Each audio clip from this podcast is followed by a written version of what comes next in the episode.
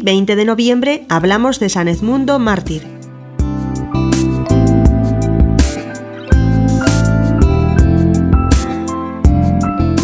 San Edmundo, rey de Anglia Oriental, nació aproximadamente en el año 840 y murió en Hoxne, Suffolk, el 20 de noviembre del año 870. Los escritos más antiguos nos lo presentan como descendiente de los reyes de Anglia Oriental. De conformidad con las leyendas, él nació en Nuremberg, Alemania, hijo de un casi desconocido rey, Altmund de Sajonia.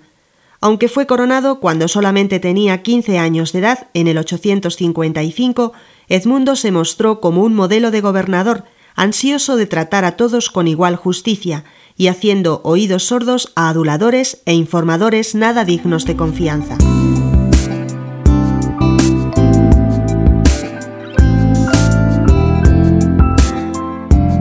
En su gran deseo por la oración, San Edmundo se retiró durante un año a la Torre Real y aprendió los salmos de memoria, de manera que posteriormente podía recitarlos de manera frecuente.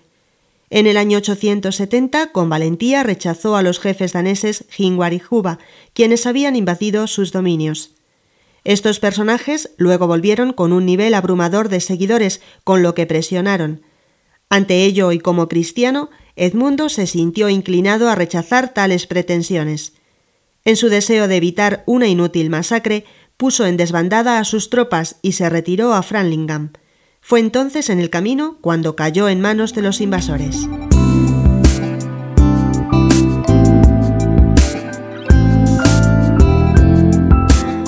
Teniéndole encadenado, sus captores le condujeron a Hingwar, cuyas impías demandas nuevamente fueron rechazadas por Edmundo, declarando que su religión era más importante para él que su propia vida.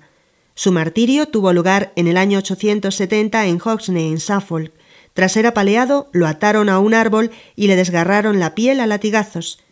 En medio de esas torturas, Edmundo continuó clamando por el nombre de Jesús hasta que sus enemigos, ya desesperados, empezaron a lanzar flechas contra él. Esta crueldad se continuó practicando hasta que su cuerpo estaba completamente asaeteado. Finalmente, en esas condiciones fue decapitado. Sus reliquias fueron llevadas en el siglo X al lugar llamado Ethnusbury, en donde se encuentra la famosa abadía con igual nombre. Su festividad se celebra en este día y se le representa con una espada y flecha, instrumentos de su tortura con los cuales recibió la gracia del martirio.